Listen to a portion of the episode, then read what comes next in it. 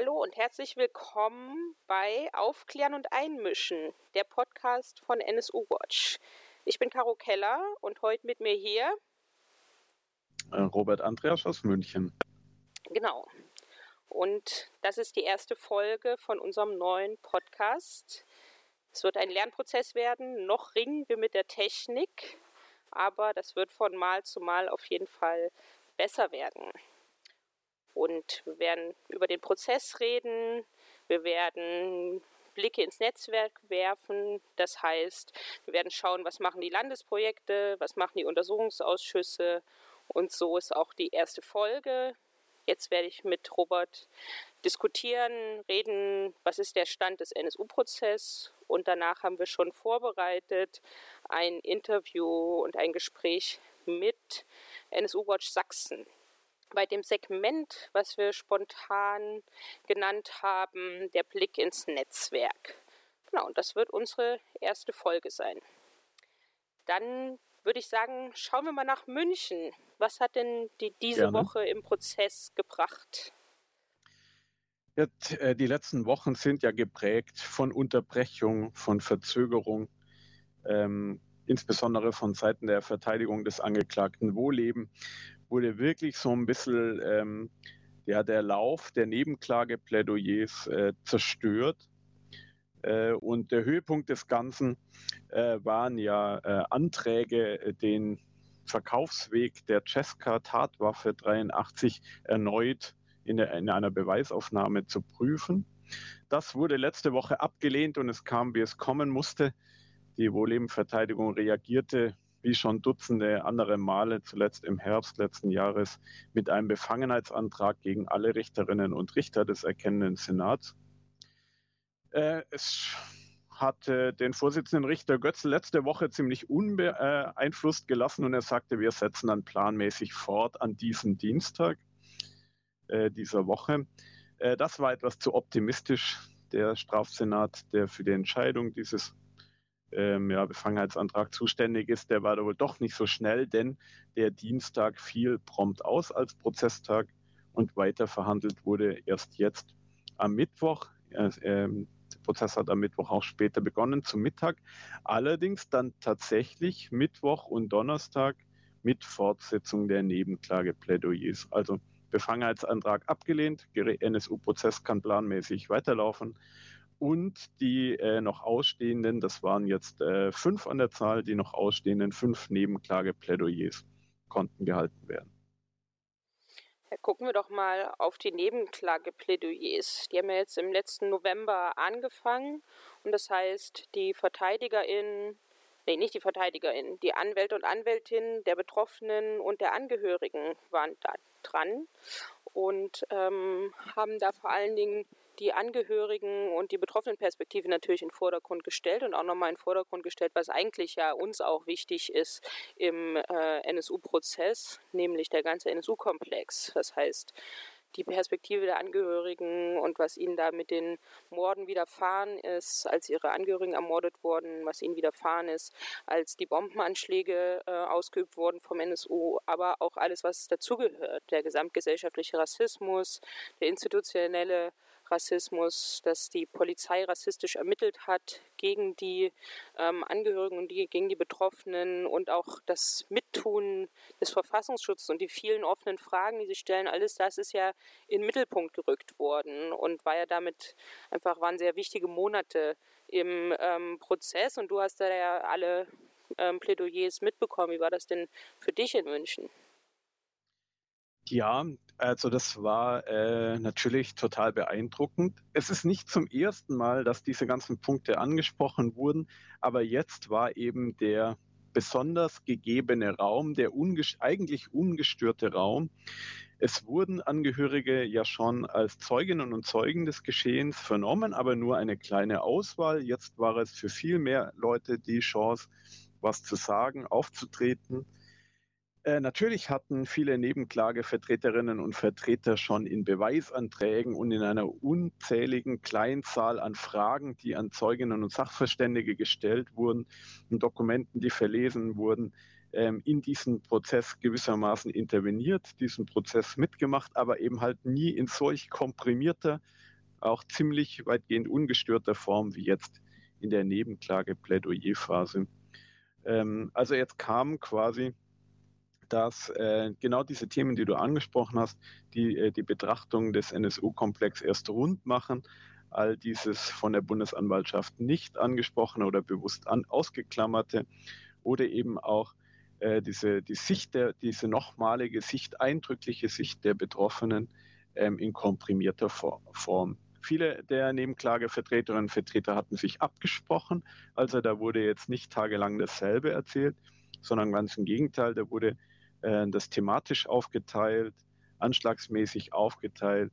Es gab Anwältinnen und Anwälte, die die Ideologie der Naziszene zum Thema gemacht haben, andere, die ähm, die Verstrickungen des Verfassungsschutzes nochmal nachgezeichnet haben und sehr, sehr viel zu den einzelnen Anschlägen äh, und Folgen für die Opfer und Betroffenen und Hinterbliebenen. Also äh, genau diese Phase ähm, wurde versucht am Anfang etwas zu torpedieren, als der Nebenklagevertreter Mehmet Daimagüler gesprochen hat von Seiten der Verteidigung, wurde dann aber relativ laufen gelassen und verlor nur an Wirkung, an ihrer wirklich eindrücklichen Wirkung, etwas durch dieses Hickhack, das die Verteidigung jetzt in den letzten Wochen noch mitten in der Plädoyerphase angezettelt hatte, als der Prozess nochmal in, äh, also fast zur Beweisaufnahme hätte zurückkehren müssen mit den Anträgen, da nochmal Zeugen zu erladen, ähm, um den Verkaufsweg der Cesca-Mordwaffe in Frage zu stellen. Glaubst du, das ist Absicht, dass sie das direkt so machen, dass die Plädoyers nicht in einem Block erscheinen können, sondern dass das nochmal so ein Hickhack gibt und nochmal Pause gibt, bevor das weitergeht, bevor sozusagen das, wo alles zusammenkommt, ähm, ja, fertig ist? Ich kann es nicht genau sagen denn es war ein, ein krasses Störmanöver, die, das äh, Mehmet Daimerköhler als Nebenklageanwalt äh, ertragen musste oder wo er sich durchkämpfen musste, wo er sein Plädoyer durchsetzen musste. Aber als dann die Vielzahl abgestimmter Nebenklageplädoyers, antirassistischer Nebenklageplädoyers kam, da gab es diese Störmanöver nicht. Ich könnte mir vorstellen, dass die Verteidigungen gemerkt haben, dass das mediale, öffentliche, aber eben halt auch das prozessuale Echo gar nicht gut ist, dass sehr viele Leute diese bewusste äh, Verzögerung, Störung und Intervention als das wahrgenommen haben, ähm, was es nun mal ist, eine Unverschämtheit der Verteidigung gegenüber den Prozessbeteiligten aus der Nebenklage. Warum dann doch plötzlich dieser Schritt an dem Moment nochmal in die Beweisaufnahme zurückzukehren ähm, passierte, müssten uns quasi die Nazi-Verteidigerinnen und Verteidiger ähm, erläutern. Da würde ich eher sagen, das war ein verzweifelter Versuch, ähm, ja, die Zweifel am Prozess, die Zweifel am in der Anklage und im Plädoyer der Bundesanwaltschaft und der Nebenklage auftauchenden Sachverhalte nochmal zu verstärken, ein letztes Mal quasi äh, eine Version erzählen, an der sich dann auch die Naziszene festhalten kann die nächsten Jahre. Also das war vielleicht auch so eine Art, ja, letzte Reaktion vor Schluss. Aber wenn ich das richtig verstanden habe, hat sich ja Ralf Wohleben im Grunde schon dazu bekannt, diese Waffe äh, geliefert zu haben oder zumindest in der Hand gehabt zu haben. Und auch wenn ich äh, das richtig im Kopf habe, gab es ja keine andere entsprechende Waffe, die ähm, er hätte liefern können. Also keine ähm, Pistole, Handfeuerwaffe mit Schalldämpfer. Also das heißt, dass äh, die Verteidigung zielte ja darauf zu sagen, okay, er hatte irgendeine Waffe in der Hand, aber halt nicht die Tatwaffe, aber das ist ja praktisch mit dem, was man schon weiß, bereits widerlegt und auch mit dem, was im Prozess rausgefunden wurde. Insofern war das ja offensichtlich wirklich nur so ein Verzweiflungsstoß, der ja nie hätte was bringen können, oder? Ja, es ist halt so eine Frage, äh, kann, kann ein Gericht irgendwann mal die, die wirklich viel, viel zu spät am Schluss des Prozesses auftauchenden Beweisanträge ähm, in den Kontext der bisherigen Beweisaufnahme stellen. Also kann man nicht äh, sagen, also nach so vielen Prozesstagen, die dem Waffenverkaufsweg gewidmet wurden, so vielen Aussagen von Zeugen, so vielen Sachbeweisen und eben auch der tatsächlich der tatsächlichen Einlassung des Angeklagten Ralf Wohlebens selber, ist es da gerechtfertigt, noch mit einem Beweisantrag aufzuwarten, der das quasi wild spekulativ alles wieder über den Haufen werfen würde? Ähm, und äh, deswegen letztendlich diese, sind letztendlich diese Beweisanträge auch abgelehnt worden. Ähm, das ist einfach zu, äh, zu spät. Da ist viel zu viel einfach schon festgenagelt äh, und klar. Und ähm, also damit hat sich der Prozess einfach, äh, ja insgesamt würde ich sagen, fast ein Jahr lang beschäftigt, äh, auf verschiedene Art und Weisen den Verkaufsweg der Cesca-Mordwaffe nachzuzeichnen. Das heißt, da kommt jetzt wahrscheinlich einfach nichts mehr nach. Aber vielleicht jetzt nochmal der Rückblick sozusagen, beziehungsweise an welchem Punkt stehen wir denn im Prozess? Wie hat das alles noch mal wie wurde es alles nochmal ab, noch abgerundet ähm, von der Bundesanwaltschaft und auch von den Plädoyers der Nebenklage und wie stand sich das auch gegeneinander? Also es war ja zum Teil sehr gegensätzlich, zum Teil aber auch äh, ähnliche Ansätze. Magst du das nochmal so zusammenfassen?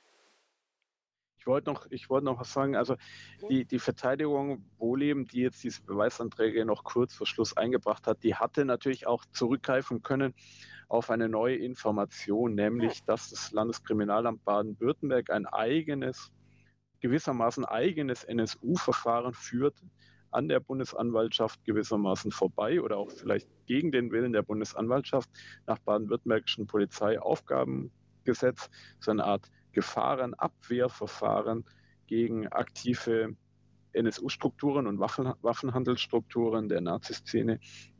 Das sind halt solche Sachen, die vorher nicht bekannt waren. Äh, diese Art von Überraschungen in Anführungszeichen, die wir im Laufe der ja, Betrachtung des, des NSU-Komplex seit 2011 ja immer wieder erleben, äh, wo so Stück für Stück äh, so ähm, einfach nur Erkenntnisse publik werden. Wenn man jetzt, jetzt auf die, am Ende, auf, am Ende des Prozesses sieht, so ist deutlich gewesen, dass die Bundesanwaltschaft eigentlich ja, an, ihrer Konstrukt, an, ihr, an ihrem Konstrukt, das in der Anklage gezeichnet wird, festgehalten hat. NSU zu sehen als abgeschottetes, von der Naziszene wie von der Gesellschaft abgeschottetes Trio, maximal mit einzelnen Helferinnen und Helfern, keine Beziehungen in lokale und überregionalen Naziszenen. Ähm, und äh, auch diesen Versuch, den Inlandsgeheimdiensten und der Polizei so eine Art Persilschein auszustellen. Da habe es irgendwie kein strafbares Handeln oder gröberes Fehlverhandeln gegeben, sonst hätte man das ja schließlich festgestellt, so ähnlich. Ähm, diese Erklärung, die eigentlich schon die Ermittlungen seit November 2011 prägt und äh, die wurden von der Bundesanwaltschaft versucht, am Ende des Prozesses, der Prozess selbst hat ja vieles andere ergeben, als äh, genau dies zu bestätigen, aber es wurde versucht, das einfach nochmal zu bekräftigen. Und das natürlich durchkreuzt worden durch die Wucht, durch die Wucht, würde ich sagen, der vielen, vielen Nebenklageplädoyers, die bei aller Unterschiedlichkeit, also verschiedene Anwältinnen und Anwälte haben es ja auch unterschiedlich gesehen und bewertet, aber in, ihrer großen Masse doch, also diese Sicht der Bundesanwaltschaft an diesen Punkten zumindest, äh, also einfach äh, zerstört und widerlegt haben. Also der Grundkonflikt des Prozesses, Bundesanwaltschaft will einen äh, NSU nur aus drei Personen bestehend äh, gesehen haben, die Nebenklage diskutiert äh, Netzwerke und lokale Beziehungen in die Nazi-Szene hinein.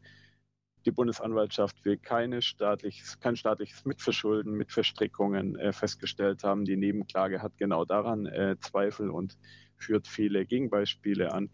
Ähm, die Bundesanwaltschaft will natürlich gesellschaftspolitische Themen wie Rassismus, institutionellen Rassismus raushalten. Die Nebenklage will genau diese politischen Implikationen auch zum Thema machen. Also dieser Grundkonflikt, der den ganzen Prozess durchgezogen hat, der war natürlich auch wieder Konflikt der Plädoyers, der Plädoyerphase.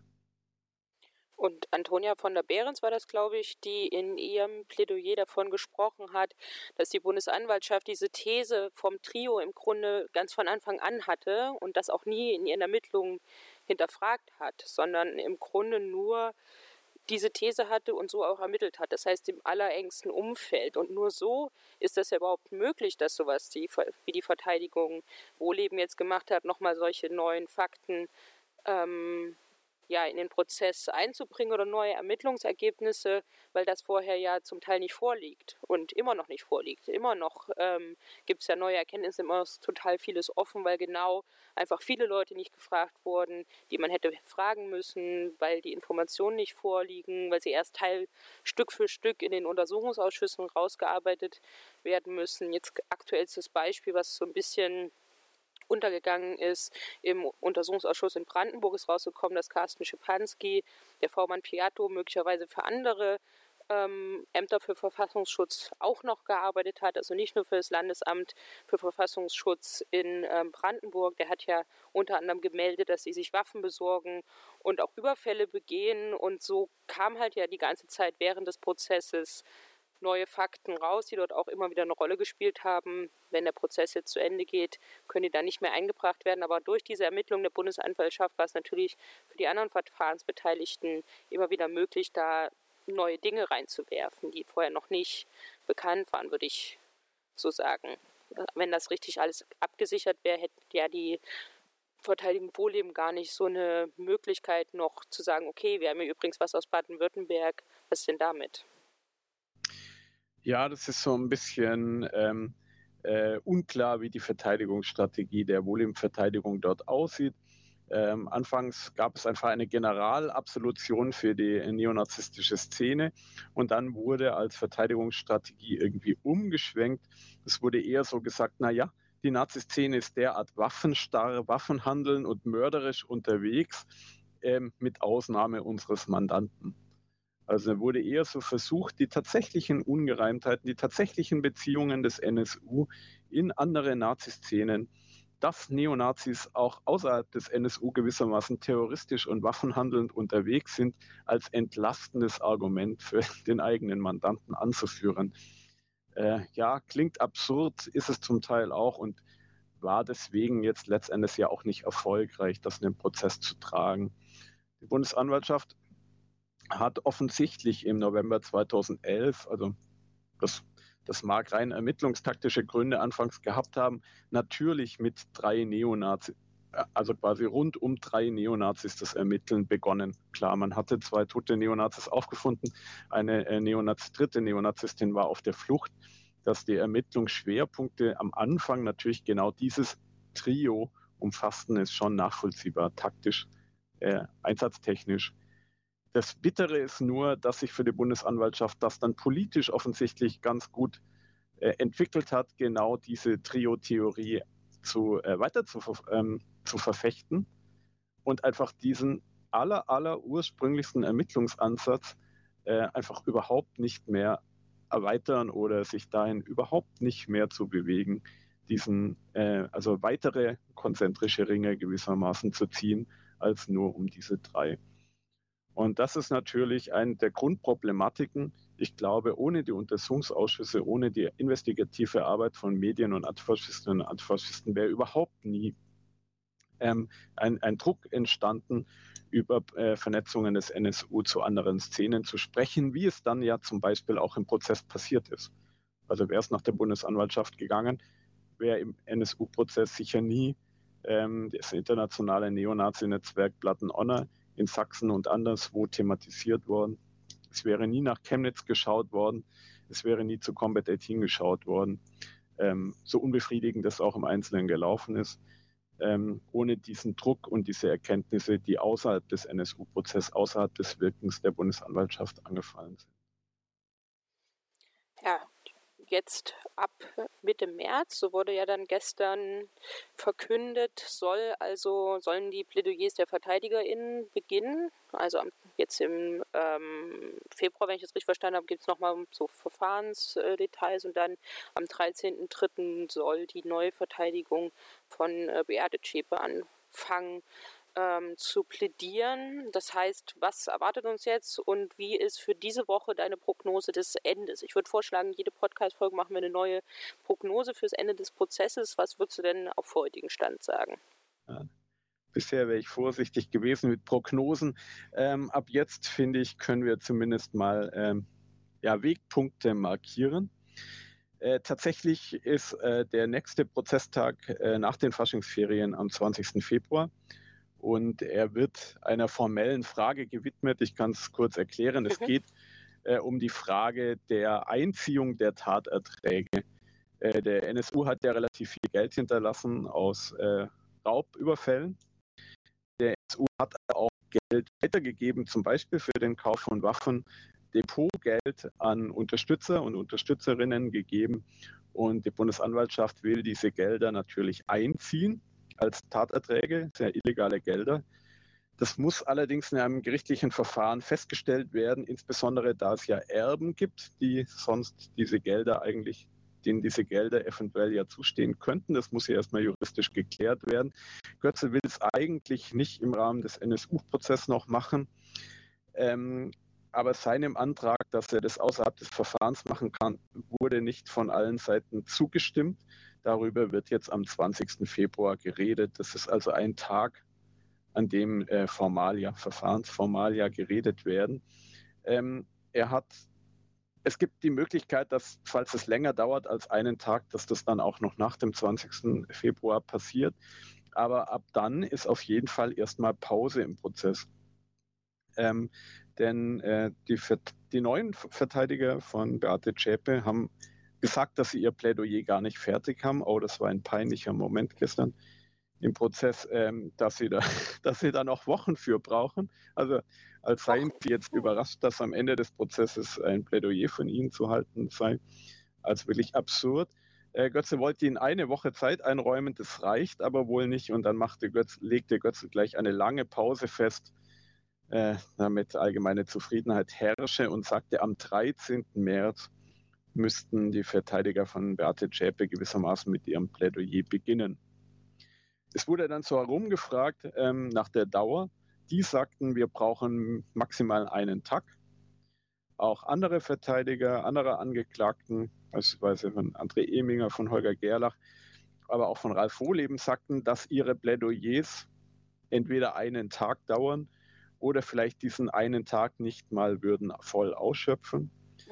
Seither ist also klar, der Fortgang des Prozesses vor dem Urteil wird, jetzt mal von Verzögerungen und weiteren Überraschungen abgesehen, nicht mehr lang dauern. Also ähm, vielleicht nur Prozesstage von zwei Wochen äh, in Anspruch nehmen. Ich sage das deswegen so vorsichtig, weil die älteren Verteidiger von Beate Zschäpe schon angekündigt haben, dass sie eine nochmalige längere Pause brauchen, um endlich ihr Plädoyer fertigzustellen. Darüber ist jetzt noch nicht entschieden. Das könnte dem Ganzen noch leichte Verzögerungen geben und es ist noch eine Phase im Prozess, wo jetzt eh wenig Termine vorgesehen waren und wo noch eine längere Osterferienphase ist. Aber alles in allem zusammen addiert wäre eine Urteilsverkündung dann in vielen Fällen noch auf jeden Fall im April, ab Anfang Mitte April. Genau, gucken wir doch nochmal auf die Prozessvorschau bei uns auf der Seite. Am 13. März da werden dann drei Prozesstage in der Woche, in der Woche drauf auch. Und dann ging es am 10. April weiter. Das heißt, wenn wir nochmal eine Woche Ausfall haben, weil die Altverteidigung sich nochmal vor. Ja, dann könnten wir sowas wie 24., 25., 26. April. Genau. Könnten wir mal eine also Prognose ist, auf die ähm, Woche, für diese Podcast-Folge, für die Woche machen. Da, ja.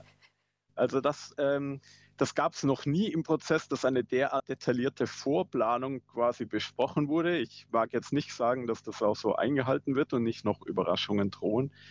Aber eigentlich noch nie habe ich es erlebt in 411 Prozesstagen nicht, dass Götzl so richtig durchplant, fragt, wer wie lang braucht, äh, Pläne macht und Reihenfolgen festlegt. Das ist jetzt für die Plädoyerphase der Verteidigung gewissermaßen angekündigt. Also offensichtlich rechnete Götze sonst mit einem größeren Chaos, wenn er das jetzt nicht einfach mal durchstrukturiert. Und ähm, ob es jetzt so klappt oder ob da äh, weitere Verzögerungsattacken noch gestartet werden, kann ich natürlich nicht sagen. Das erfahren wir dann ab dem 13. März. Die Pause ist jedenfalls meiner Meinung nach lang genug, dass niemand behaupten kann, er oder sie wäre jetzt mit dem Plädoyer nicht fertig. Ähm, genau, also von der gesehen Stimmt, ähm, als Pause haben wir auch einfach die Osterpause. Hm. Am 13. März. Ja. Und als Pause für die Altverteidigung könnte vielleicht die Pause zwischen 22. März und 10. April gelten. Wir werden sehen, wie Götzl mit dieser Ankündigung nochmal eine Pause zu brauchen umgehen wird. Ich schätze, er gibt eine Woche drauf. Ähm, ob die mit der Woche zufrieden sind oder noch mehr brauchen, weiß ich nicht. Wird wir dann sehen. Aber äh, letztendlich ist quasi jetzt ähm, die Plädoyerphase von Seiten der Verteidigung viel kürzer, als ich es beispielsweise angenommen hätte. Ja, aber wir können ja hier immer mal spekulieren und das auch immer wieder verschieben, wann wir da rauskommen mit dem Prozessende und dem sogenannten Tag X oder Tag X2, ähm, der ja unter dem Motto kein Schlussstrich stehen soll. Und ähm, da laufen ja auch schon Vorbereitungen und da ist es ja auch spannend, immer diese Spekulation nochmal vorm Auge zu haben, weil da sprang es ja jetzt in dem, im letzten halben Jahr von Ende letzten Jahres bis Januar diesen Jahres, ist ja jetzt auch schon vorbei. März haben wir lang gesagt und jetzt sind wir also im April. Schauen wir doch mal.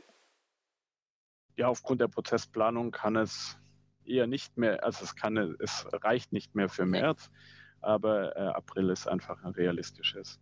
Mitte April, Mitte April ist auf jeden Fall eine realistische äh, Term Terminplanung. Alles klar, dann legen wir uns doch darauf fest und ähm, ich würde sagen, für dieses Mal haben wir den Prozess besprochen und wir hören uns dann aus München wieder in der nächsten Podcast-Folge in ungefähr zwei Wochen. Mal schauen, ob du dann Lust hast oder jemand anders von denjenigen, die in München sitzen. Das machen wir ja immer dann ähm, flexibel. Ja, vielen Dank für dein Gespräch. Ja, vielen Dank fürs Zeitnehmen. Bis bald. Nach dem Blick nach München kommen wir jetzt zu dem Segment, wie gesagt, benannt, der Blick ins Netzwerk, äh, spontan so benannt, nämlich mit NSU Watch Sachsen. Und mit denen haben wir gesprochen über den Untersuchungsausschuss in Sachsen und über den Prozess gegen die Gruppe Freital. Ein längeres Gespräch haben wir da schon vor ein paar Tagen gemeinsam aufgenommen. Heute beim Blick ins Netzwerk, wie wir das Segment spontan genannt haben, Philipp von NSU Watch Sachsen. Hallo. Hallo. Hallo. Ja, über Sachsen könnten wir wahrscheinlich so fünf Stunden reden, aber wir haben uns mal auf ähm, so zwei Aspekte geeinigt. Den Untersuchungsausschuss in Sachsen zum NSU und darüber hinaus den ähm, Freital-Prozess, der ja in diesen Tagen zu Ende geht. Ich würde genau, vorschlagen, ja, wir fangen beim Untersuchungsausschuss an. Ja, ein langer Podcast. Schauen wir mal. Genau, ich würde vorschlagen, wir fangen beim Untersuchungsausschuss an. Wie ist denn da der aktuelle Stand beim Untersuchungsausschuss in Sachsen? Womit wird sich denn da gerade befasst? Ähm, aktuell ist das Thema immer noch die Verhandlungen nach dem Kern-Trio äh, ab sozusagen 1990 und dann eben insbesondere mit äh, dem Blick auf, äh, auf Sachsen, was an die sächsischen Behörden gewusst, ähm, angefangen bei der Polizei. Und dann natürlich auch bei den Verfassungsschutzbehörden. Ähm, das ist gerade sozusagen das, der, der dritte Themenkomplex, der im Untersuchungsausschuss verhandelt wird. Und ähm, ja, momentan ähm, werden da auch nochmal Thüringer Beamte äh, vernommen. Also in der letzten Sitzung letzte Woche waren Thüringer Beamte zugegen vom LKA, die die Zielverhandlungen gemacht haben nach äh, Böhnhardt, Mundlos und Schäpe äh, und dazu auch Kontakt mit äh, sächsischen LKA gehabt haben und ähm, das ist sozusagen gerade der Hauptfokus. Und kommt man da so voran oder ist das bei euch in Sachsen auch ähnlich, dass dort sowieso alle lügen und man nicht so richtig ähm, Land sieht? Also gibt ja schon auch immer ähm, Dinge, die rauskommen, aber es ist ja schon auch nicht ganz leicht.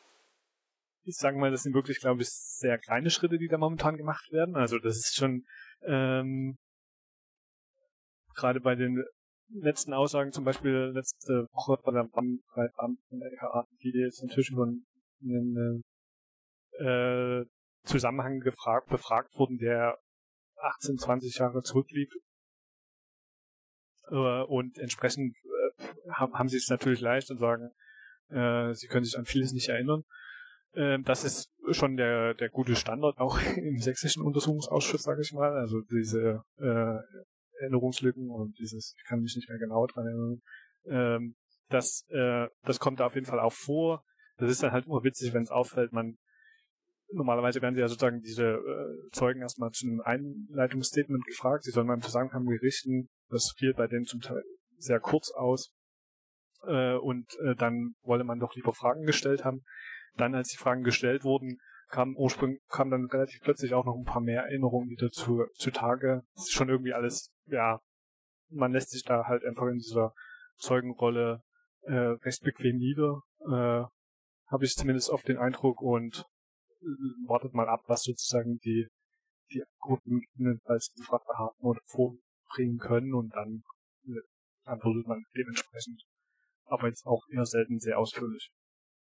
Aber gab es irgendwelche so, ja. spannenden neuen Erkenntnisse? Oder unspannende neue Erkenntnisse? Irgendwas? Spannende neue Erkenntnisse? Hm.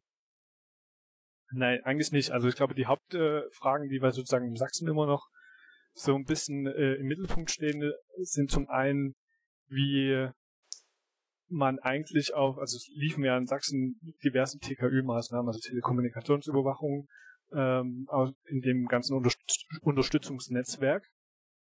Und ähm, die Frage ist so ein bisschen, wie ist man eigentlich auf diese Person gekommen? Äh, eine Person ist da zum Beispiel eine bekannte äh, Unterstützerin, Mandy Struck, die deren Telefon zum Beispiel überwacht wurde. Und es ist ein bisschen unklar, also bis heute nicht klar, oder geht auch offenbar nicht aus den Akten hervor.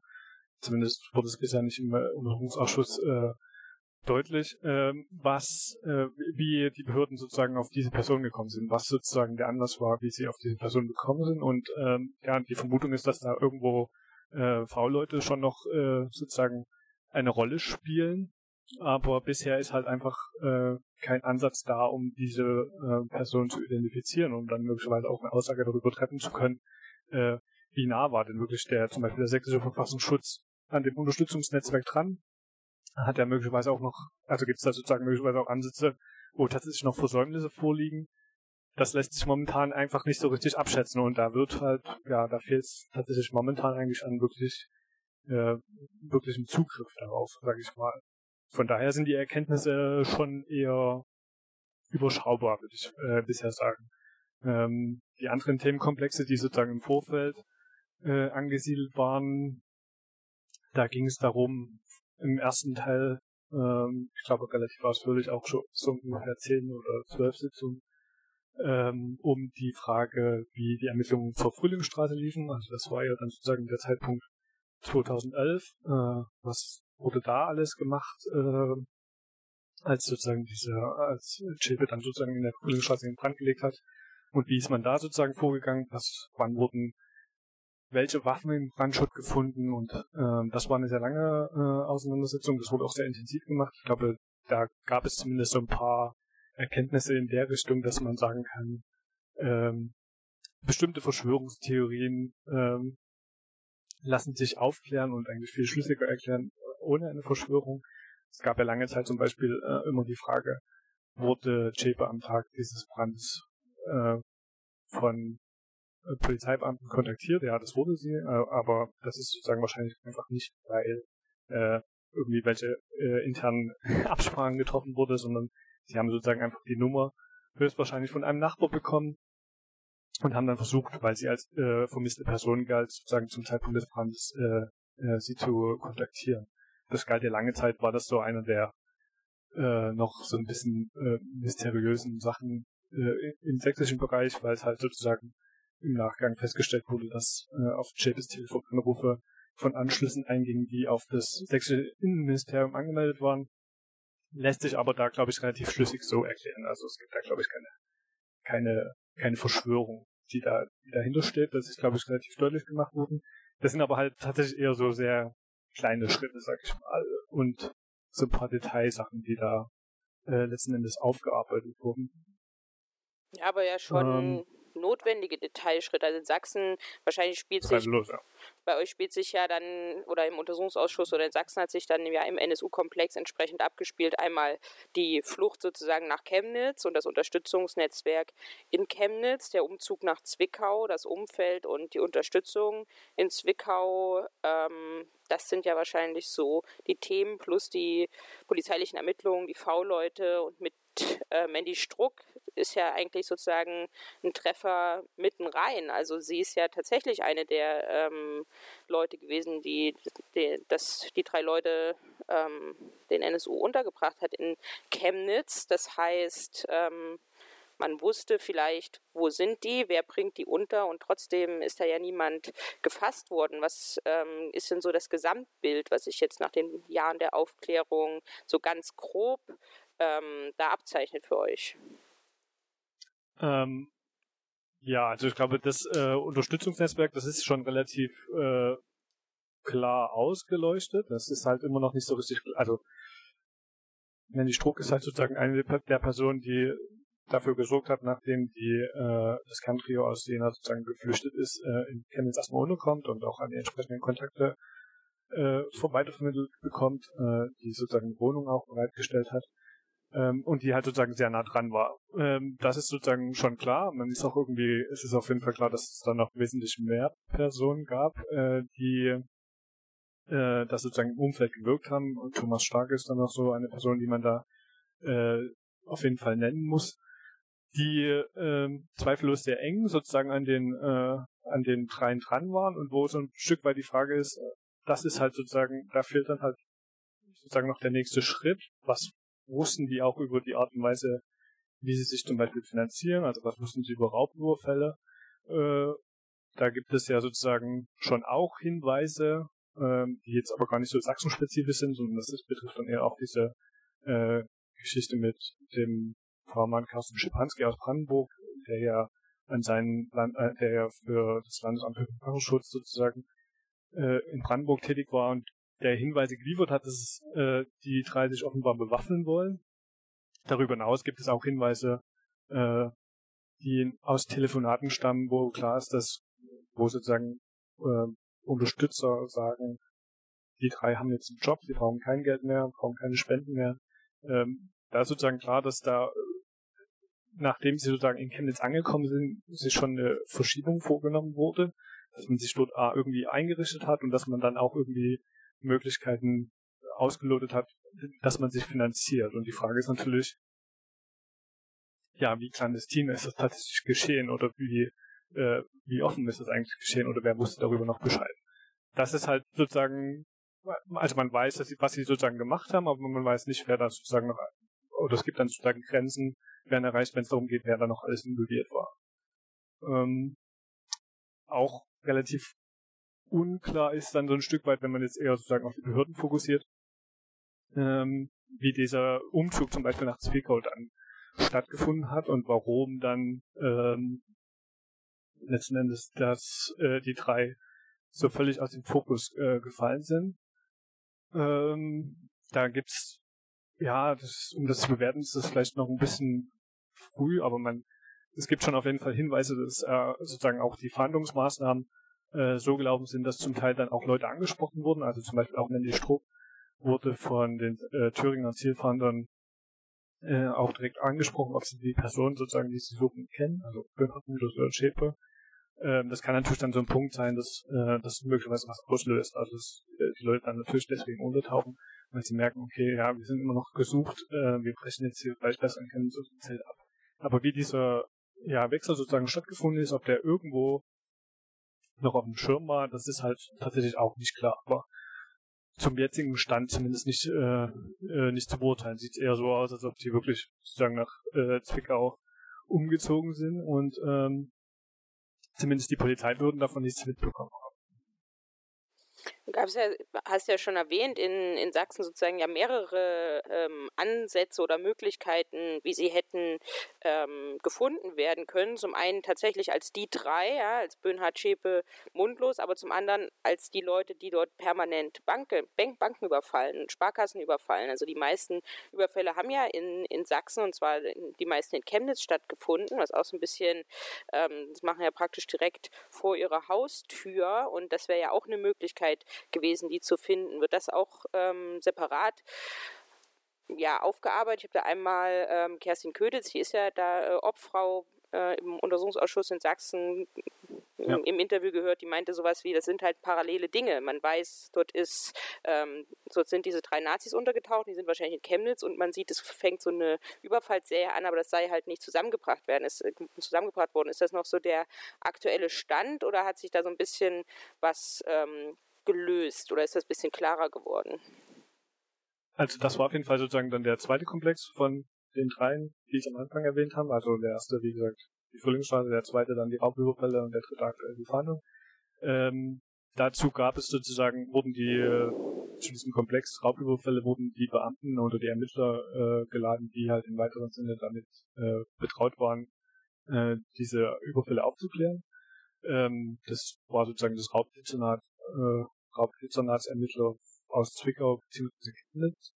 Ähm, das wurde, glaube ich, meines Erachtens auch tatsächlich ganz gut ausgereizt. Darüber hinaus waren noch die Staatsanwälte geladen, die sozusagen dafür verantwortlich waren. Und ähm, der Eindruck, der sozusagen aufdrängt, ist so ein Stück weit, dass ähm, ja die zumindest, also die Leitung hatte sozusagen das, äh, die, die Kriminalpolizei in Zwickau lange Zeit äh, dass sie ein Stück weit damit überfordert waren äh, mit der Dimension äh, dieser Serie und da offenbar kein anderes gefunden haben, ähm, die ja die Person zu finden, obwohl ihnen relativ früh klar war, dass es sozusagen eine, eine, eine Serie von Raubstraftaten ist. Also wir reden, glaube ich, in, wir reden von etwa, ich bin bei der Zahl nicht hundertprozentig sicher, acht Überfällen meines Erachtens in, äh, in Sachsen, also in Chemnitz und in Zwickau. Und das war den äh, Ermittlern relativ früh klar, dass das immer die gleichen Täter sind. Was sie äh, nicht auf dem Schirm hatten, dass es halt potenziell möglich ist, äh, sozusagen äh, Finanzierung für eine terroristische Vereinigung sozusagen sein könnte, sondern sie dachten eher, dass das sind möglicherweise äh, junge Unternehmer, die ihr, äh, die ihr neu gegründetes Unternehmen noch querfinanzieren müssen. Ähm, sind sozusagen eher in so eine keine Ahnung, da bin ich mir nicht so hundertprozentig sicher. Aber also sie haben da, glaube ich, relativ äh, breite Optionen vor sich gehabt. Also es ist jetzt gar nicht so, dass sie sich so sehr darauf fixiert haben, aber sie haben eigentlich nie äh, geschafft, irgendwie eine Konkretisierung hinzubekommen. Dass sie sagen, wir können es irgendwie wirklich eingrenzen auf das Täterbild. Es gab dann auch, äh, haben sich dann auch Unterstützung vom LKA geholt und da sozusagen eine ähm, ähm, ja, so eine Analyse machen lassen, so eine Fallanalyse äh, machen lassen, mit der sie sozusagen nochmal sich erhofft haben, mehr Details zu den äh, Tätern herauszufinden. Aber ähm, das, äh, ja, die Ergebnisse waren da relativ spärlich. Interessant ist halt einfach, dass sozusagen dort den Hinweis gab, dass man das vielleicht nochmal tatsächlich eine Ebene höher weitergeben sollte, die Ermittlung. Ähm, zum Beispiel ans LKA, weil dann noch ein paar mehr Möglichkeiten vorhanden sind, was Ermittlungsmaßnahmen vielleicht angeht. Ähm, das ist allerdings dann nicht geschehen. Also sozusagen die einzige Konsequenz aus diesem, aus dieser Fallanalyse, die eigentlich ja irgendwie einen Ratschlag sozusagen enthält, die wurde dann nicht umgesetzt, weil man sich selbst als, eben als kompetent genug betrachtet hat. Das ist so ein Stück weit wahrscheinlich so ein Manko und was halt auch auffällig ist, dass das nie gelungen ist, ähm, wo man wusste, äh, dass die Täter irgendwie ja äh, mit ähm, Fahrrädern, also es gab zum Beispiel Hinweise auf, also auf Fahrräder gab es äh, des Öfteren sozusagen vom Tatort erstmal flüchten und dann möglicherweise in einem Transporter äh, umsteigen, ist es halt nie gelungen, dieses äh, tatsächlich mal so, ja, äh, früher, frühzeitiger äh, sozusagen äh, zu, ja, zu unterbinden und dort anzusetzen, eine Fahndung in Gang zu bringen. Ein spannender Aspekt, der meines Erachtens tatsächlich noch neu ist, der da aufgetaucht ist, ist dann zum Beispiel auch noch, dass einer der Ermittler berichtet hat, dass es seiner Erinnerung nach äh, Hinweise auch auf eine Frau gegeben hat, die sozusagen bei dem Überfall, bei einem der Überfälle meines Erachtens in Zwickau eine Rolle gespielt haben soll.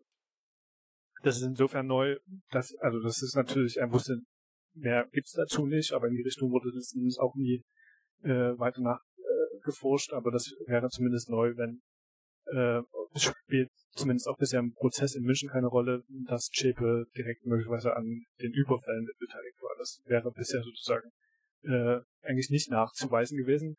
Der Ermittler wurde aber meines Erachtens auch bisher nie zum Beispiel vor dem OVG in München gehört. Insofern äh, war das eine Neuigkeit, die aber dann jetzt so ein bisschen äh, ja, im luftleeren Raum rumsteht. Nun, das ist, nun war ja der NSU waren ja nicht die ersten Neonazis, die ähm, rechten Terror mit Banküberfällen äh, finanziert haben. Also das heißt in ähm, Schweden der sogenannte Lasermann, der jetzt auch in äh, Frankfurt vor Gericht steht, John Ausonius, wegen dem äh, wegen einem Mord 1992 und de dessen ähm, rechte Terrorserie hat er ja auch ähm, mit Banküberfällen finanziert, bei denen er mit dem Fahrrad ähm, hingefahren ist und auch geflohen ist. Und auch deutsche Neonazis haben Banküberfälle begangen, um sich zu finanzieren. Also insofern äh, wäre das ja Wissen, was zu dem Zeitpunkt eigentlich schon vorlag, was äh, hätte genutzt werden können, um mal drauf zu kommen, wer begeht diese Banküberfälle? Werden die Beamten bei euch da jetzt mit konfrontiert? Gibt es da irgendwie, ich weiß nicht, ein Einsehen oder wird das diskutiert oder spielt das überhaupt keine Rolle, dass das eigentlich was ist, worauf man hätte kommen können, weil das damals auch aktuell von Neonazis gemacht wurde und auch sozusagen zeitlich näher dran, als es heute näher dran ist? Ähm, also das wurde schon sozusagen immer abgefragt, sozusagen durch die äh, Untersuchungsausschussmitglieder, was in der Richtung sozusagen unternommen wurde, ob man mal Kontakt mit dem Staatsschutz irgendwann mal aufgenommen hat. Das wurde aber eigentlich sozusagen immer verneint. Ähm, die Erklärung der Beamten, die jetzt glaube ich auch nicht gänzlich äh, von der Hand zu weisen ist, dass das sozusagen äh, gerade noch in den 90ern äh, Überfälle, gerade auch auf Banken, noch ein sehr viel häufigeres Auftreten oder sehr viel häufiger auftraten, als, äh, als es heute der Fall ist, weil die Sicherungsmaßnahmen äh, bei weitem nicht so waren, wie sie meinetwegen im, äh, äh im, in den äh, Westberlin sozusagen damals ähm, ausgearbeitet wurden. Also da lag man sozusagen auch zeitlich, glaube ich, ein Stück zurück. Ähm, das war zumindest eine der Erklärungen, weswegen da auch tatsächlich die Zahl der, der Überfälle deutlich höher war und es eher so tägliches Geschäft war. Also Banküberfall ist da jetzt erstmal nichts super spektakuläres äh, für die Banken gewesen. Ähm, festzustellen ist auf jeden Fall auch, dass es, also das tauchte nicht auf. Also das äh, haben alle immer äh, rundheraus verneint, dass sie an so eine, so eine Idee gekommen wären, dass dahinter eigentlich so eine, äh, dass irgendwie eine politische Motivation möglicherweise dahinter stehen konnte. Ähm, ich bin mir nicht so, ja, keine Ahnung. Also was auch auffällt, dass die Polizei relativ wenig sozusagen oder als Organisation darüber reflektiert oder so. Also das ist, glaube ich, schon auch immer deutlich geworden. Ähm, es wird ja sozusagen auch immer abgefragt, ob es irgendwie so eine äh, ja, Evaluation gibt oder dass man irgendwie überhaupt nochmal Auswerterunden macht. Das ist schon auch auffällig. Das gab es eigentlich sozusagen auf kaum einer der Ebenen oder von den Polizeibeamten, die gehört wurden.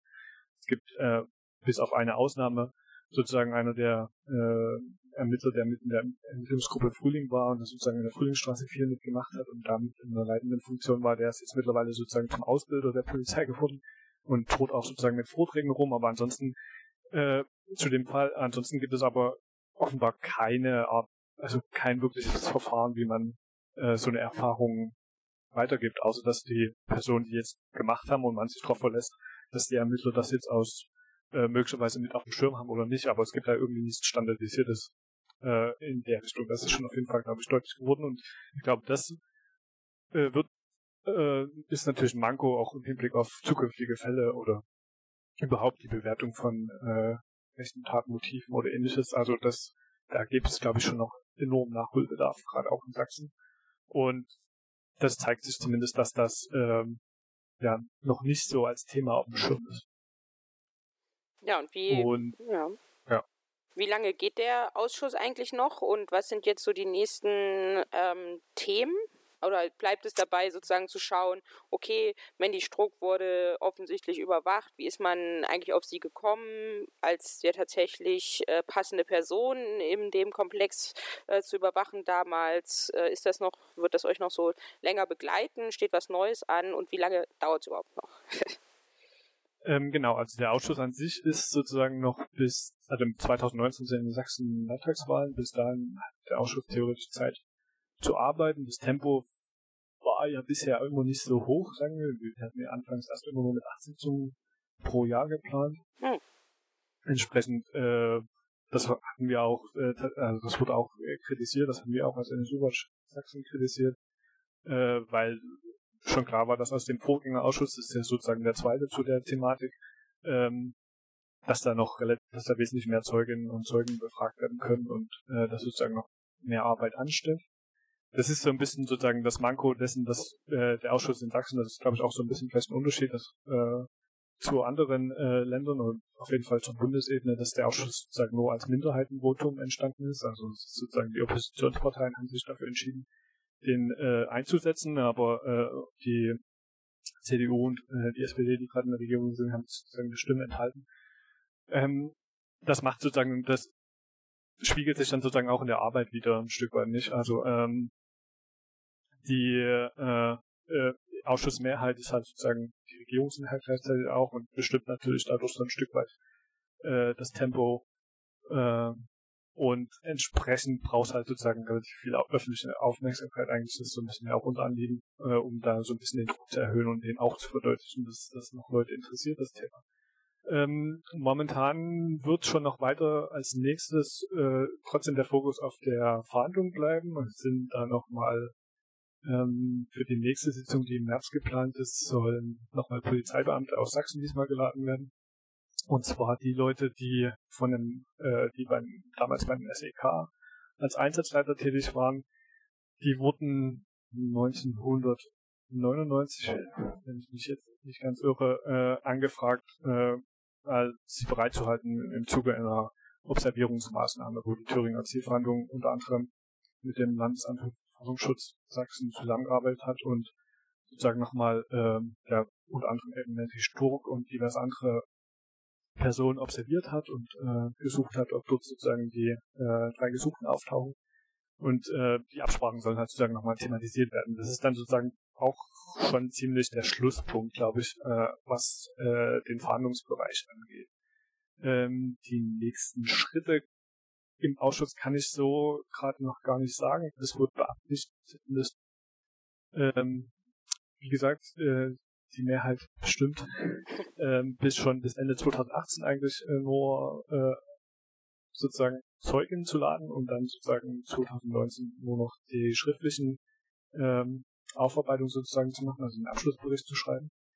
Ähm, da ist noch nicht so ganz klar, ob das äh, äh, genügt. Es gibt, glaube ich, schon noch Themen, die man, die man ansprechen könnte. Es ist halt die Frage, ob es gelingt, da sozusagen noch äh, ja, äh, Zeugen und äh, Zeugen dafür zu laden. Prinzipiell ähm, scheint es zumindest äh, ja ähm, ja wird es schon wahrscheinlich so deutet sich zumindest auch jetzt bisher in der Arbeit an, die ja schon eher sozusagen von den Oppositionsparteien geleistet wird. Also AfD ausgeklammert, ähm, so dass es wieder auf einen äh, Abschlussbericht des Ausschusses hinausläuft, der vor allen Dingen sozusagen von der Regierungskoalition äh, beschlossen wird und dann auf einen äh, allem von Linkspartei und äh, Grünen, die da tatsächlich sehr viel äh, Zeit investieren. Was ein Thema auf jeden Fall noch sein wird, ist auch immer die Frage äh, der, des Löschmoratoriums. Ähm, auch in Sachsen gab es ja Fälle von, von Akten, die äh, gelöscht wurden, nachdem sozusagen der äh, NSU sich selbst enttarnt hat. Äh, und es gab äh, auch ein Moratorium, das sozusagen die Anweisung äh, seitens des äh, Innenministeriums eben so eine Akte nicht zu löschen, die in Bezug im weiteren Sinne zum äh, NSU haben können. Das war jetzt schon immer am Rande mal äh, vereinzelte Thema. Wie weit ist dieses Löschmoratorium überhaupt in den Behörden bekannt geworden? Da kann man jetzt schon sagen, ist nicht sehr bekannt geworden. Selbst leitende Staatsanwälte wussten da wussten da dann auf einmal nichts mehr davon, obwohl sie es selbst unterschrieben hatten.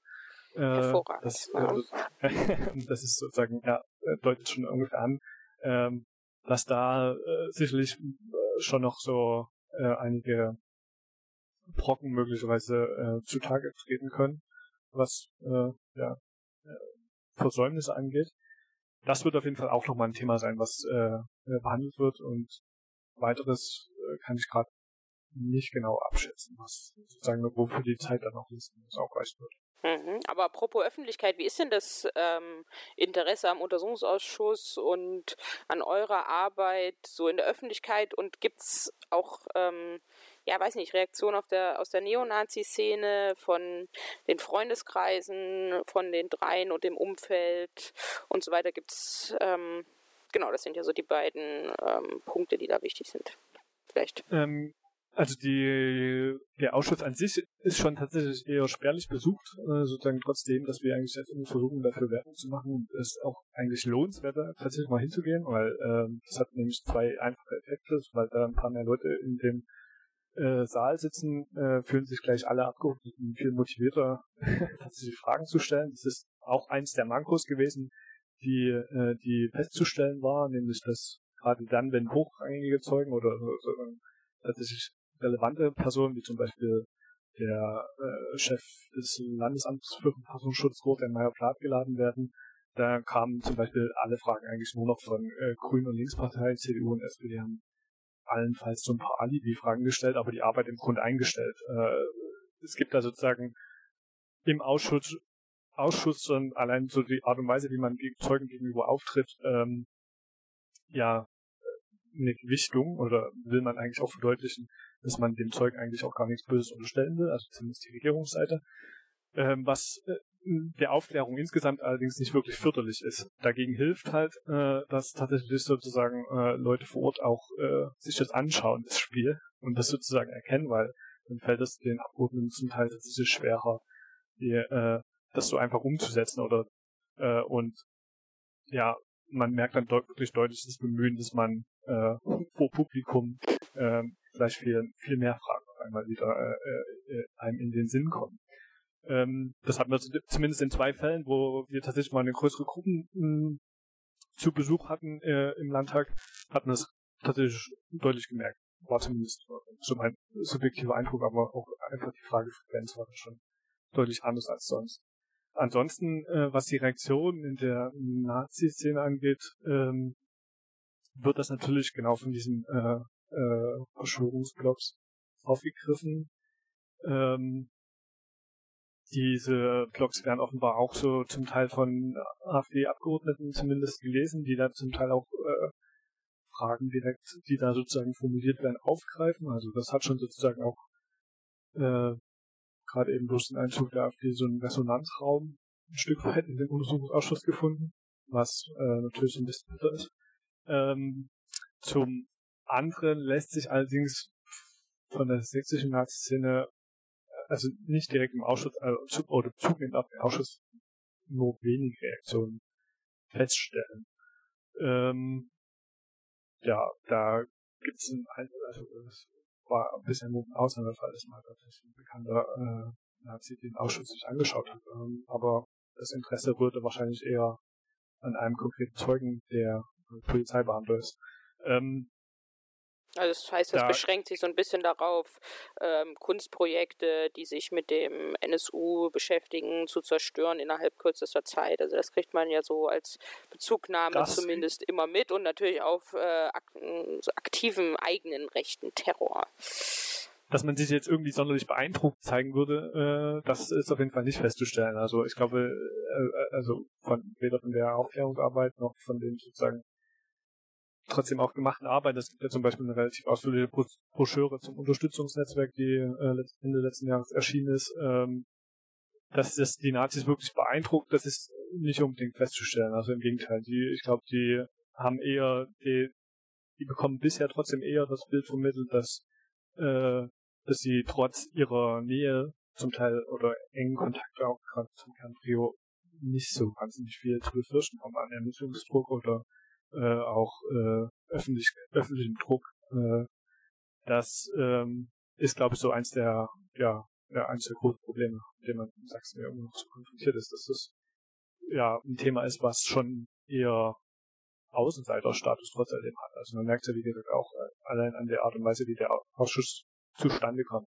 Es gibt da auch keinen Konsens innerhalb der, sage ich mal, demokratischen Parteien, dass man äh, das als wichtiges Thema betrachtet und dass man auch irgendwie über Rassismus mal sprechen müsste oder ähnliches. Das findet einfach nicht statt. Und das ist, ähm, ja, das wird versucht sozusagen durch die Oppositionsparteien so ein Stück weit aufzubrechen und natürlich auch durch unsere Arbeit, sonst wir sozusagen mehr Öffentlichkeit darauf lenken oder versuchen darauf zu lenken, aber es ist eher mühsam, sag ich mal.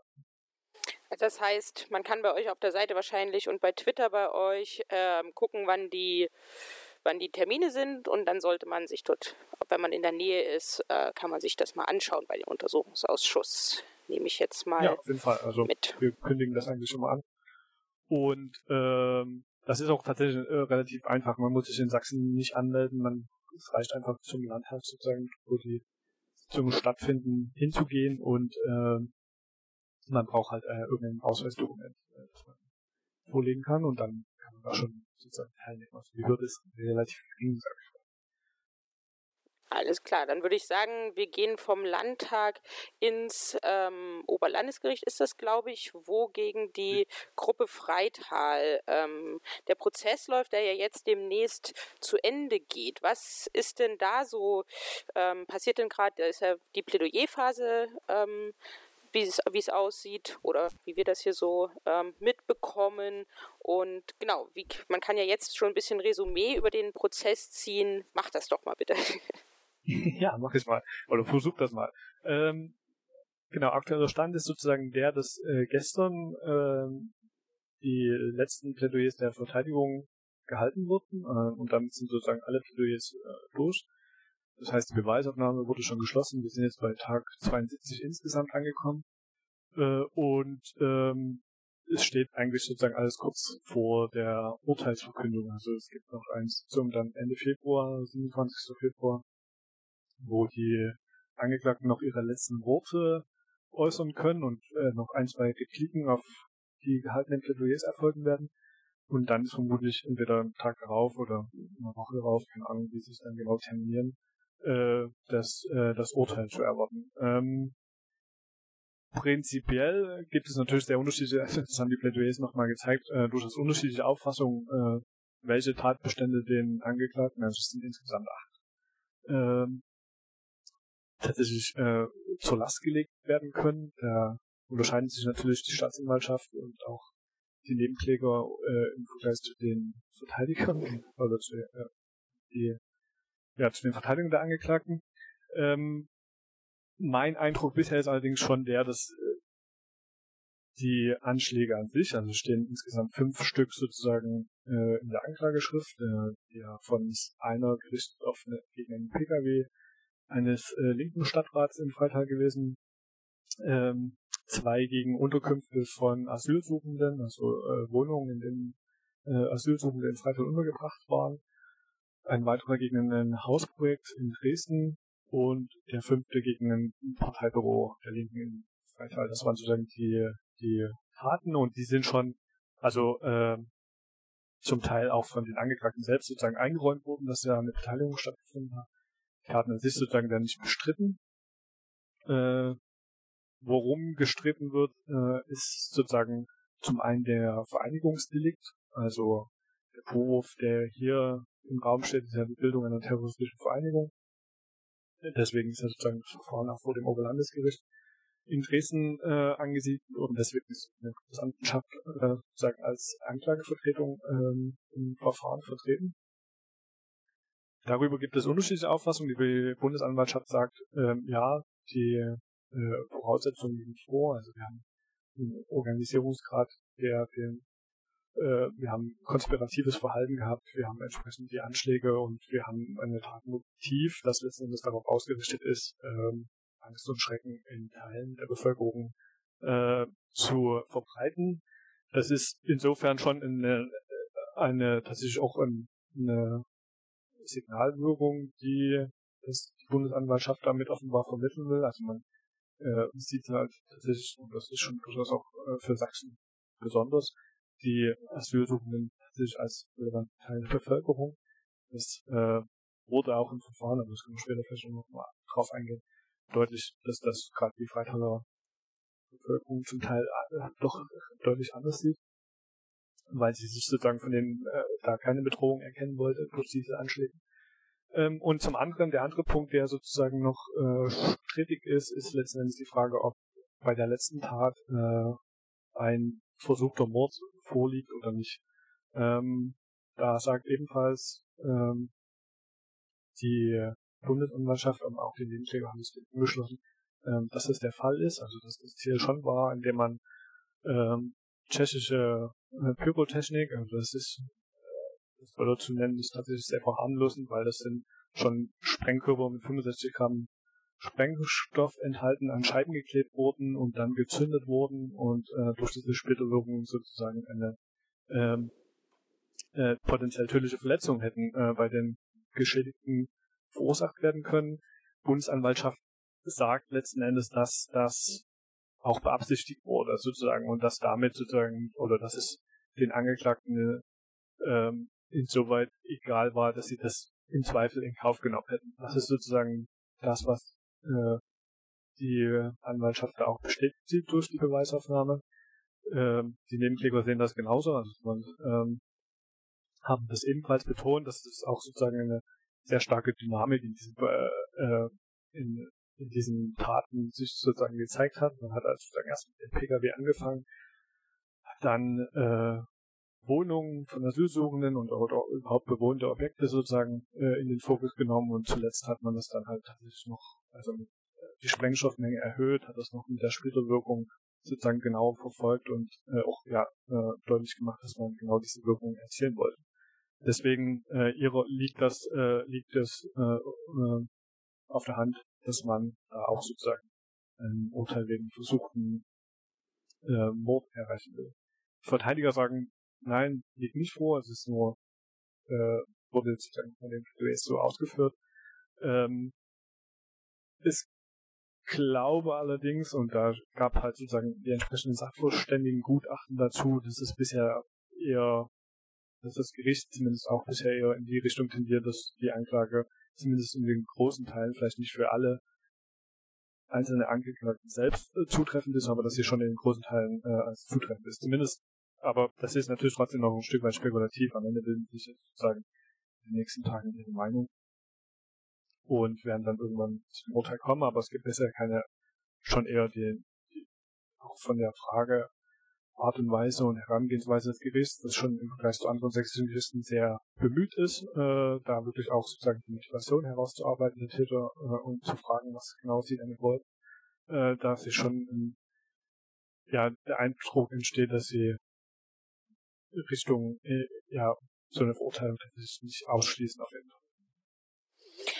Ja, das ist ja schon mehrfach angeklungen. Vieles an dem Prozess ist ja total erkämpft. Also zum einen, dass es den überhaupt gibt und das ähm, geht, ging ja offensichtlich auch nur dadurch, dass das auf Bundesebene von der Bundesanwaltschaft an sich gezogen wurde, weil im Vorlauf dazu äh, sollte es ja anders verhandelt werden in Sachsen und gleichzeitig ja auch in der ähm, Bevölkerung. Da gibt es ja jetzt diesen Panoramabeitrag von neulich, wo nochmal die Freitaler Bevölkerung gefragt wird, äh, was sie eigentlich eigentlich über die Gruppe Freital denken, wo sie auch so sagen wie, also wo jemand interviewt wird, der sowas sagt wie, ja, nur weil ich was gegen Ausländer habe, ist das gleich rechts. Und auch einer der Angeklagten sagt, er sei ja kein Nazi und ähm, das sei nur so dumme Jungenstreiche. Also es ist absolut bis ins Letzte verharmlost wird. Das ähm, gilt wahrscheinlich ja. auch für weitere Teile äh, Sachsens und Deutschlands, könnte ich mir gut ähm, vorstellen? Bedeutet das was ähm, für den Prozess und wie war sozusagen die Geschichte, dass man überhaupt zu dem Prozess hingekommen ist? Ähm, also die Geschichte, Geschichte ist auf jeden Fall ein, tatsächlich eine spannende, also ähm, weil die wurde auch nochmal relativ ausführlich sozusagen im Prozess thematisiert, in dem äh, zum Beispiel die ganzen Staatsanwälte, die äh, anfangs für das Verfahren verantwortlich waren, ebenfalls als Zeugin oder Zeugin geladen wurden und befragt wurden und das hat die Geschichte schon nochmal relativ deutlich gemacht, wie es gelaufen ist. Ähm, ein Punkt ist sozusagen, dass ähm, dieses Verfahren so, wie es halt jetzt stattfindet, offenbar in Augen der Dresdner Staatsanwaltschaft, beziehungsweise der Generalstaatsanwaltschaft, die dann die Stufe drüber ist, äh, die sächsische, ähm, das Verfahren wollten sie so in der Form nicht. Ähm, und das, äh, sie haben sozusagen relativ vehement bestritten, dass dieser Vereinigungsdelikt, also die, irgendein Vereinigungsdelikt, also die Bildung einer kriminellen Vereinigung oder gar Bildung einer terroristischen Vereinigung ähm, vorliegt äh, als Tatbestand, obwohl das, äh, und das haben Polizisten, die vom LKA, also beziehungsweise der operativen Abwehrzentrum, äh, die sozusagen für Staatsschutzdelikte zuständig sind, das äh, gefordert haben, dass genau diese Ermittlungen eröffnet werden. Also die haben eigentlich gesagt, spätestens ab dem Anschlag auf das äh, Hausprojekt äh, müssen wir davon ausgehen, dass hier eine Vereinigung äh, aktiv ist und sozusagen auch entsprechend in die Richtung ermittelt werden müsste. Das hat die Staatsanwaltschaft äh, immer ausgeschlagen und das ist schon auf jeden Fall ein sehr bemerkenswerter, äh, bemerkenswerter Fakt. Ähm, weil äh, das hat äh, dann letztendlich zur Folge, auch die Ermittlungen liefen erstmal halt, wie gesagt, immer unter dem Label Herbeiführen einer Sprengstoffexplosion, aber eben nicht unter der uh, unter diesem Organisationsdelikt und auch nicht unter dem Aspekt, dass hier möglicherweise äh, eine Tötung von Menschen beabsichtigt gewesen ist. Also das hat man ebenfalls äh, sozusagen nicht erkannt. Ähm, das hat sozusagen geführt, dass dann im November 2015 Razzien stattgefunden haben, äh, genau mit diesem mit dieser Tatbeschreibung, also Herbeiführen einer Sprengstoffexplosion, dass die Ermittlungen auch erstmal unter diesem Gesichtspunkt weitergeführt wurden. Und im Februar 2016 sollte es dann eigentlich schon eine Anklageerhebung gegen, ich glaube, drei oder vier der Angeklagten, die dann heute tatsächlich vor Gericht stehen, geben, und zwar vor einem Jugendschöffengericht äh, in äh, Dresden, wo damit schon mal relativ klar war, die, das ist äh, sozusagen ein Teil des Amtsgerichts, die Höchststrafe liegt bei maximal vier Jahren, die da zu erwarten ist. Äh, und äh, was so ein Stück weit natürlich die Dimension dessen, was da eigentlich geschehen ist, schon auch äh, relativiert. Zu dem Zeitpunkt waren wichtige Beweismittel, die äh, im Zuge der Ermittlungen gesichert wurden, noch nicht mal äh, annähernd ausgewertet. Insbesondere die der sicherlich weit auch schon relativ bekannt gewordenen äh, Chat-Mitschnitte äh, lagen damals noch gar nicht ausgewertet vor. Also man hatte eine Anklage geschrieben, auf, äh, ja, ohne überhaupt eigentlich die Materie äh, sich ausreichend angeschaut haben. Es gab dann sozusagen äh, äh, gleichzeitig immer noch so ein Prüfverfahren, beziehungsweise die Generalbundesanwaltschaft hat halt gesagt, äh, ja, gebt uns dann irgendwann mal die Akten. Das ist dann im April oder im März äh, 2016 geschehen und im April 2016 wurde dann das Verfahren offiziell übernommen äh, durch den Generalbundesanwalt, äh, weil sie halt gesagt haben, ja doch, wir können hier äh, zum einen sehen wir äh, den Verdacht einer terroristischen Vereinigung, die hier gebildet worden ist, und zum anderen äh, auch den äh, versuchten Mord bei der letzten Tat äh, als Vor, der da im Raum steht. Und das hat dann sozusagen ja das, äh, das Verfahren natürlich nochmal verändert. Äh, für den Fall äh, waren dann natürlich andere Sicherheitsmaßnahmen notwendig, auch ein anderer Ermittlungsaufwand der dann sozusagen nochmal von der äh, von dem BKA, das dann hinzugezogen äh, wurde, äh, ist, ist dann erfolgt und hat äh, nochmal sozusagen versucht nachzustellen, wie die Taten erfolgt sind und hat da Versuche unternommen, die dann begleitet wurden von Sachverständigen, sowohl Sprengstoff-Sachverständigen als auch rechtsmedizinischen Sachverständigen, die dann eben genau entsprechende Gutachten erstellt haben, um äh, diese Anklage zu untermauern. Ähm, das wäre halt sozusagen eigentlich wäre sozusagen nach der sächsischen äh, Staatsanwaltschaften gegangen, ist so nicht geschehen. Und das ist, glaube ich, so ein Stück weit natürlich auch äh, ein Stück weit äh, Versuch, die, äh, die Sichtweise der sächsischen Justiz zu korrigieren durch äh, den Bundesanwalt.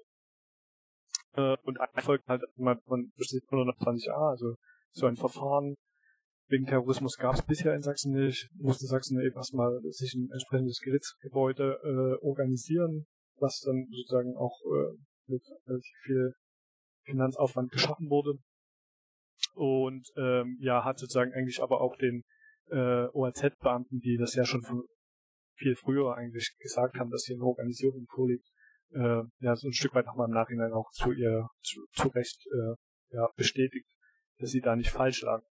das sind so ein Stück weit ja klar, ähm, die, die politischen Implikationen, die da sozusagen mit mitschwenken. Ähm, man, was, wie man das, also man kann das dann halt natürlich politisch deuten, warum wollte Sachsen das nicht? Das ist natürlich sozusagen die, die spannende Frage, die da aufsteht und da wäre zumindest eine These, dass man auch ein Stück weit äh, offenbar so herangegangen ist an die ganze Sache, dass das, was man sozusagen 2015 erlebt hat, nämlich dieses Ansteigen an rassistischer Gewalt, dass man das auf keinen Fall irgendwie organisierten Gruppen oder Nazis zuschreiben wollte, weil die per Definition sagt nicht, weil man hat die die ganze Zeit als besorgte Bürger und äh, Bürgerinnen tituliert. Das ist so, glaube ich, ein Punkt, der damit natürlich auch angeht. Ja, wenn Und dann hattest du noch einen zweiten Teil gefragt, aber dann weiß ich nicht mehr welchen. Du, ich würde jetzt vor allen Dingen einmal fragen, wenn sozusagen gesagt wird, okay, in Sachsen gibt es sowas äh, per Definition nicht, was ja schon auch wirklich ähm, eine erstaunliche Analyse ist. Und auf der anderen Seite sind das so, ähm, sollen das angeblich dumme Jungenstreiche sein und so weiter. Wie würdest du denn oder wie würdet ihr jetzt am Ende des Prozesses und auch mit dem, was schon vorher einfach klar war, wie würdet ihr denn die Gruppe Freital beschreiben? Vielleicht auch mal so im Vergleich zum NSU, ähm, wenn das überhaupt eine sinnvolle Vergleichsebene ist. So wie sieht das für euch aus als Gruppe? Ja, ähm, was so ein bisschen auffällig ist auf jeden Fall, sag ich mal, dass ähm, hm, dass die Leute, die da aktiv geworden sind, vorher eigentlich kaum oder nur zum Teil Kontakt mit der organisierten Nazi-Szene gehabt haben. Also sie haben, man kann schon bis, äh, also bei einem Angeklagten kann man das nachzeichnen, dass er schon auch mal vorher sozusagen auf Nazi-Demonstrationen aufgetaucht ist. Also das ist bei ihm klar, aber bei dem Rest der äh, Angeklagten ist das eben nicht so klar. Also da ist auf jeden Fall deutlich geworden im Verlauf des Prozesses, dass sie an den Demonstrationen, die ab 2014, 15 in Sachsen ja zum Teil äh, ja, täglich oder eine Wochendichte stattgefunden haben, wo wir zum Teil wirklich so 50 Demonstrationen pro Woche gehabt haben, dass sie an so einer Demonstration teilgenommen hat. Also ein zentrales Element ist dazu natürlich erstmal oder der Anfang, die erste aller Demonstrationen sind so ein Stück wieder in Dresden gewesen, wo es ebenfalls sozusagen auch Nachweise gibt, dass da ein Teil der Angeklagten, zum Beispiel, also einer der Angeklagten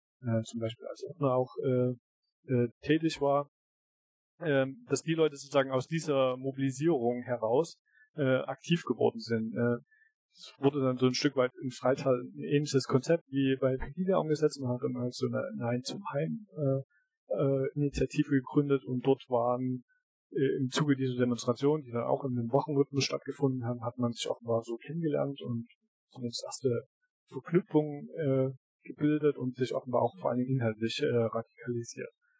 Ähm, dann im Sommer hat sich das dann im Zuge eines äh, konkreten Objekts, also diesem Hotel Leonardo, was ja auch bundesweit bekannt geworden ist, äh, sozusagen konkretisiert. Äh, genau in diesem Umfeld von rassistischen Ansammlungen, genau vor diesem Hotel, äh, waren halt sozusagen auch die Angeklagten aktiv und haben sich dann, haben dann sozusagen festgestellt, ja, hier diese, äh, diese Demonstrationen reichen uns nicht, wir müssen hier mehr machen. Ähm, begünstigt wurde das so ein Stück weit auch durch so eine äh, ja letzten Endes relativ dezentes Auftreten der Polizei, sage ich mal. Also äh, man hat dort immer wieder erlebt, dass es äh, zu äh, Würfen oder Angriffen auf äh, Gegendemonstranten kam, dass es zu Angriffen auf Asylsuchende kam, aber dass äh, der Ermittlungsdruck fast nicht mehr vorhanden war. Also es gab fast keine intensive Verfolgung mehr. Das wird jetzt nach und nach vielleicht so ein bisschen juristisch aufgearbeitet, aber man merkt auch zum Beispiel in dem Verfahren, aber auch in anderen Verfahren, die parallel gerade laufen, dass äh, die Ermittlungen da ja äh, noch sehr schleppend vorankommen, zum Teil halt wirklich jetzt sozusagen erst angefangen wird, da genau hinzuschauen, was da 2015 eigentlich passiert ist und was man da auch an Daten eigentlich Videos oder ähnlichem gesammelt hat. Äh, das wird halt erst so nach und nach ausgewertet. Zurück zur Gruppe. So ein Stück weit es gibt halt auf jeden Fall also diesen eindeutigen Zusammenhang zu dieser Mobilisierung und es gibt halt eine sehr hohe Schnelligkeit. Das ist, glaube ich, schon so ein Stück weit was, äh, was so ein bisschen ein Unterschied möglicherweise äh, ein Unterschied zum NSU ist, die ja schon über eine lange äh, Geschichte in, in Nazi-Kameradschaften sozusagen zurückgehen können, äh, die, äh, das Kerntrio, die ja sozusagen nicht so plötzlich sozusagen äh, zur Tat geschritten sind.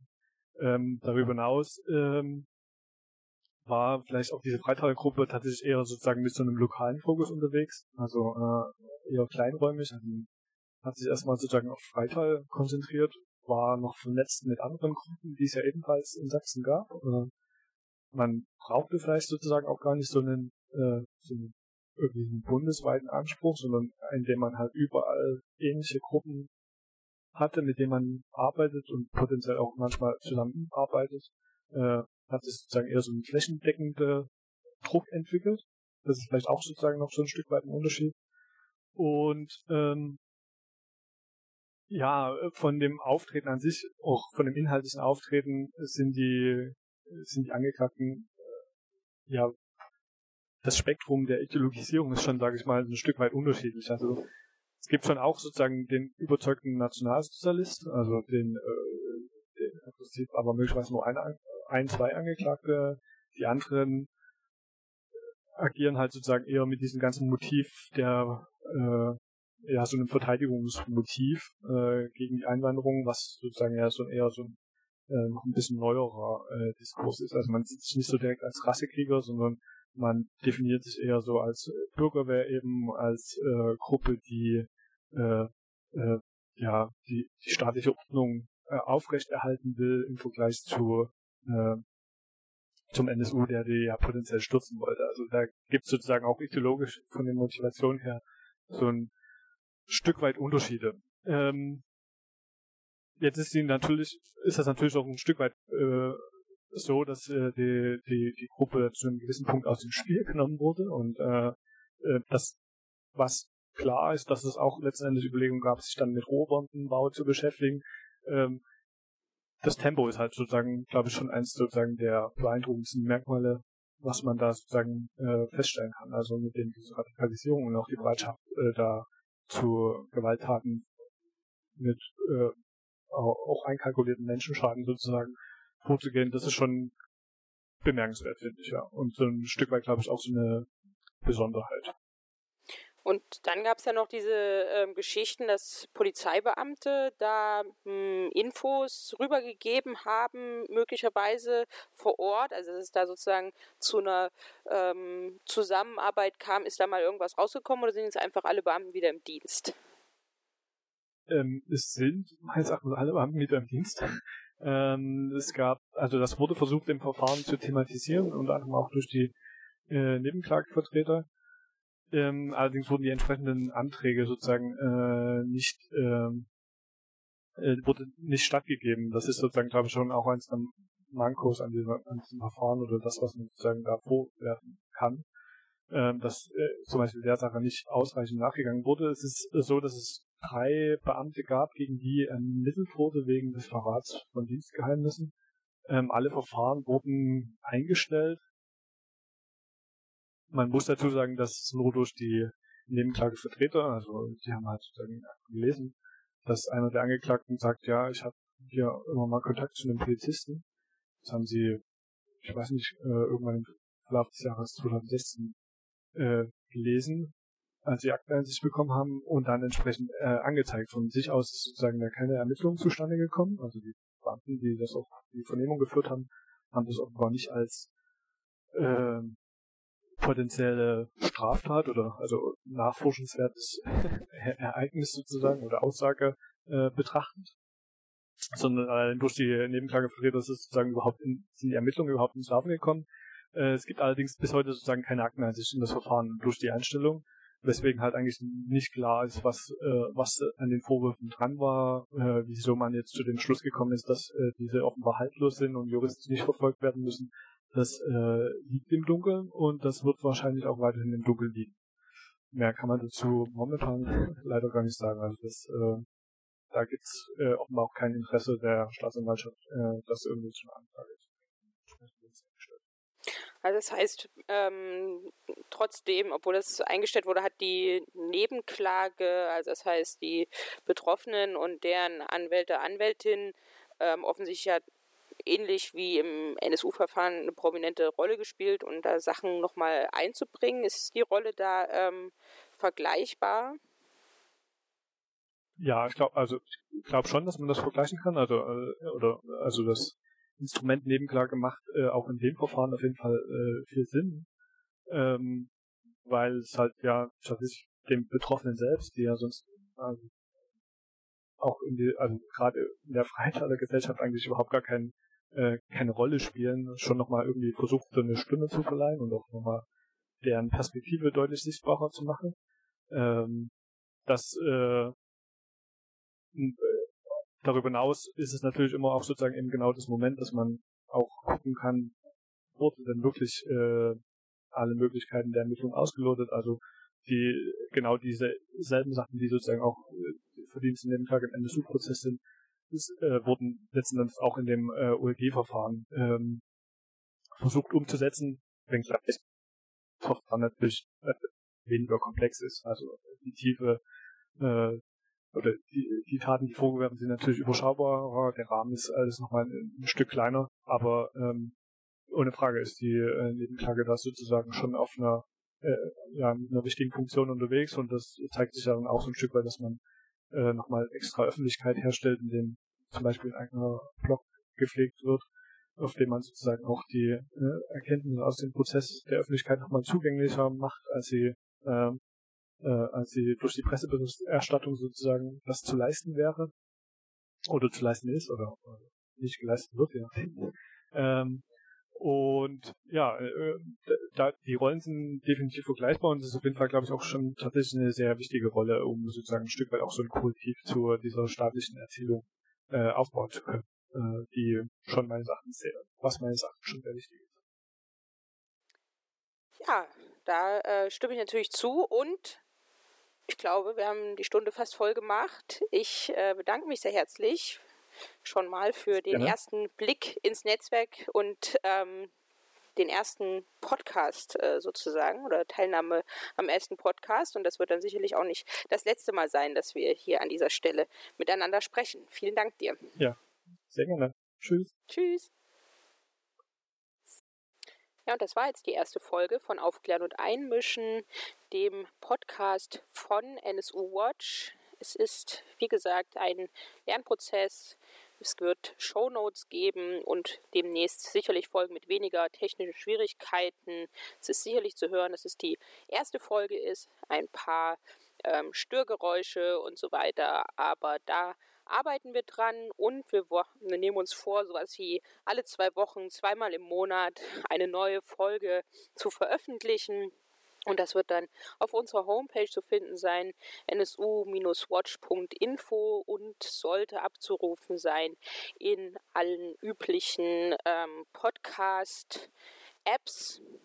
Ja, und hinterlasst uns gerne Feedback, gebt uns gerne euer Feedback auf Twitter bei NSU-Watch oder ähm, auf anderen Wegen. Wir freuen uns da von euch zu hören und wir hören uns demnächst in ungefähr zwei Wochen bei der zweiten Folge Aufklären und Einmischen wieder.